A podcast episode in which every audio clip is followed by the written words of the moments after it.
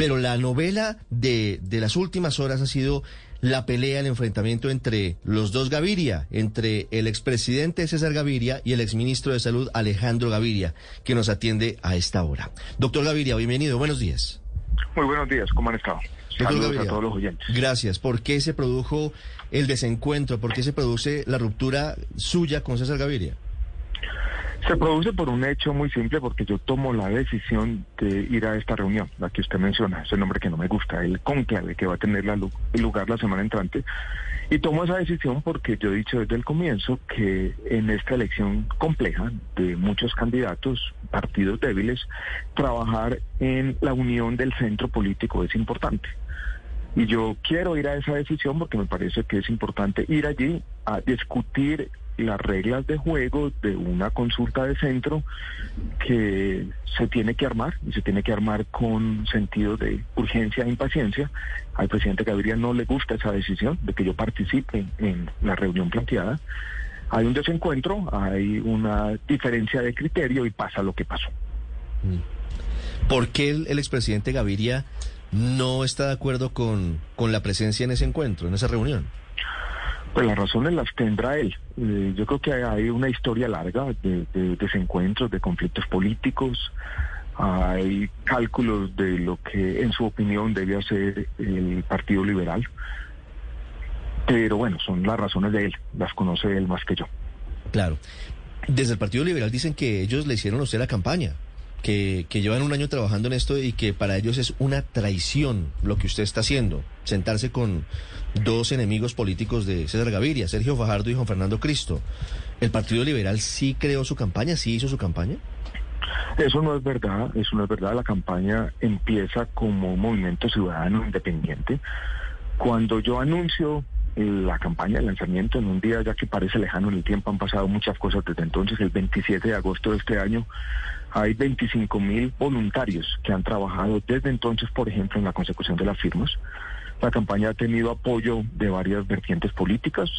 El Partido Liberal tuvo simpatías, algunos de los congresistas las siguen teniendo, pero decir que el Partido Liberal inventó la campaña y que esto es una creación del Partido Liberal claramente no es verdad. Sí. Paola. Sí, el caso es que usted rompe cobijas, doctor Alejandro Graviria, con el gran jefe pluma blanca del Partido Liberal. ¿Qué va a hacer entonces? ¿Y cómo eh, va a conseguir los votos que necesita? Bueno, lo primero, hay, una discusión técnica mecánica que son las eh, firmas. Y la buena noticia para la campaña es que nosotros ya creemos, según nuestros cálculos, que son preliminares, que tenemos las firmas.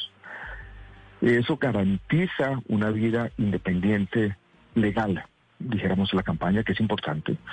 Y la otra, seguir siendo parte del debate, seguir siendo parte de esta conversación, seguir sumando fuerzas, seguir siendo un candidato independiente como lo he sido desde el primer día. O sea, eh, la candidatura no termina aquí, ni mucho menos. Una candidatura que sigue y que sigue con una fuerza ciudadana y que sigue alentada por lo mismo que ha estado desde el comienzo. Y es conectar ese mundo de las ideas, de la academia con la política, tratar de enaltecer el debate político, tratar de respetar la política, tratar de sacar lo bueno de la gente. O sea, la campaña sigue después de esto.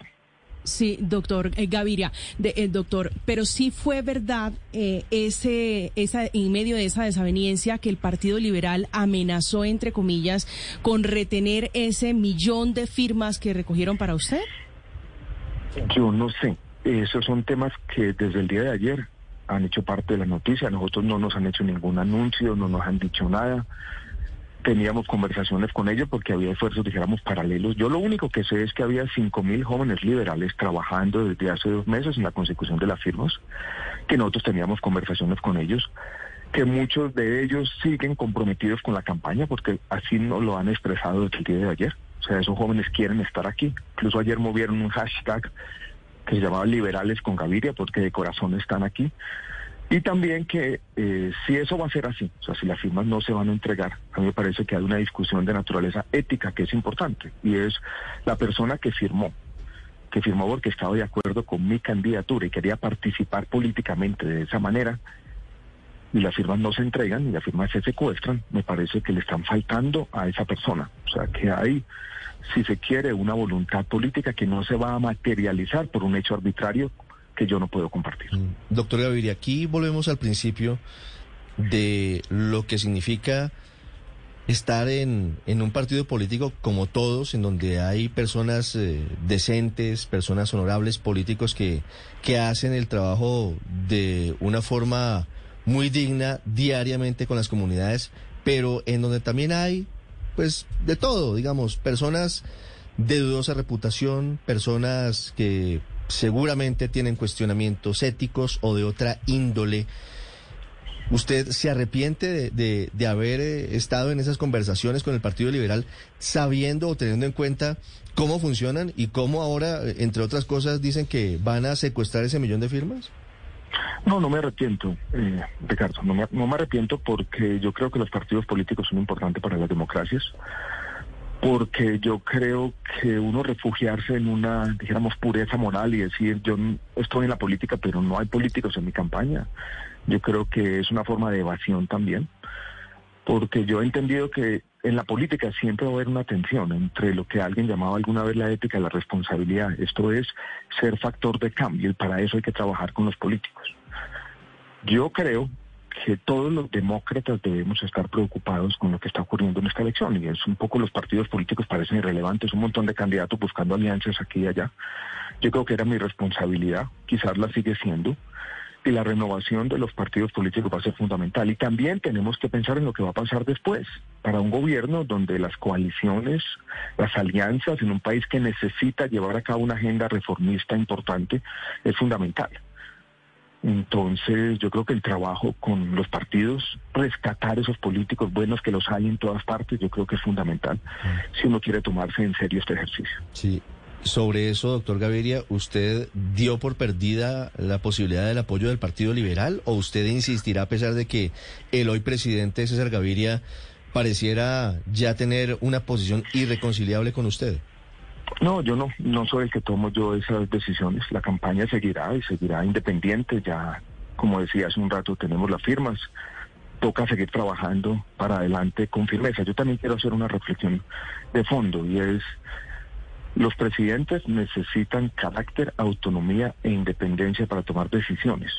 Y lo que estaba en juego aquí no era solamente un cálculo electoral, de que estos votos se van a perder y otros se van a ganar y que la independencia es importante para aquí y allá, sino lo que estaba en juego era si yo efectivamente tengo ese carácter para ser presidente. Si no puedo tomar una decisión autónoma de ir a una reunión a la que yo creo que debo asistir. Imagínese lo que pasaría siendo presidente. Entonces, este era un punto que iba más allá de un apoyo político, era un punto que decide si yo tengo esa característica, esa firmeza, esa decisión para tomar decisiones autónomas, como lo tendría que hacer cualquier presidente que mm. ejerza eh, de buena manera esa gran responsabilidad. Doctor Gaviria, su presencia en, en el encuentro del próximo 28 de noviembre, ¿con qué objetivo es? ¿Qué va a plantear usted en, lo que ha llamado el, el, exministro Cristo un cónclave que, que, parece un poquito pretencioso y un poquito odioso? Sí, sí, es un nombre un poco grandilocuente, sin sentido en mi opinión. Yo creo que lo que voy a plantear allí, el punto principal que quisiera plantear, y apenas estamos poniéndonos de acuerdo con la agenda, yo no he tenido reuniones todavía con ninguno, ni llamadas telefónicas. Esto es una construcción de una agenda inicial que tendrá que hacerse en la próxima semana entre las diferentes partes involucradas. Pero yo que, lo que quiero plantear para insistir es lo siguiente, y es la clave en todo esto no es una coalición, no es un programa conjunto, aunque seguramente tendremos unos principios a los que todos queremos adherirnos, pero la clave es diseñar las reglas de juego de una consulta que va a tener lugar en marzo, una consulta de centro en la que podamos estar la coalición de la esperanza, puedo estar yo y puedan estar incluso unas fuerzas adicionales. Yo creo que esa es la clave, es cuáles son las reglas de juego de esa competencia política, de esa consulta del centro, de este centro, que no es el de la experiencia, sino es este. Eso es fundamental. su centro dice que no es la experiencia, sería entonces su centro. Pero quiero preguntarle por una cosa. Cuando usted dice una y otra vez que toda esta situación con el expresidente César Gaviria puso a prueba su carácter para ser presidente, ¿quiere eso decir que usted se sintió como un títere o como una marioneta de César Gaviria o era él quien quería que usted actuara como tal? No, no, no, no, no, no voy a ponerlo en esos términos porque tampoco, pero si hay un desencuentro, si, hay una diferencia de criterio, y yo simplemente digo, sí, perfecto, yo pienso de esta manera, pero no voy a hacerlo así porque el presidente Gaviria cree que no debo hacerlo así, ahí es donde hay una posición subordinada, no voy a utilizar esos nombres, ni, ni me sentí así, pero yo creo que sí es un, una discusión que era importante, que era fundamental, donde se estaban decidiendo básicamente lo que va a pasar en la próxima elección de Colombia y donde mi criterio, porque yo soy el candidato, tenía que prevalecer.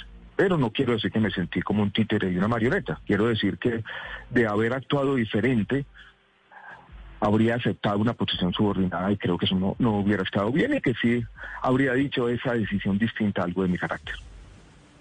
Mm, doctor Gaviria, ¿cómo en medio de este ambiente que parece un ambiente de egos, hacer una política desde las ideas?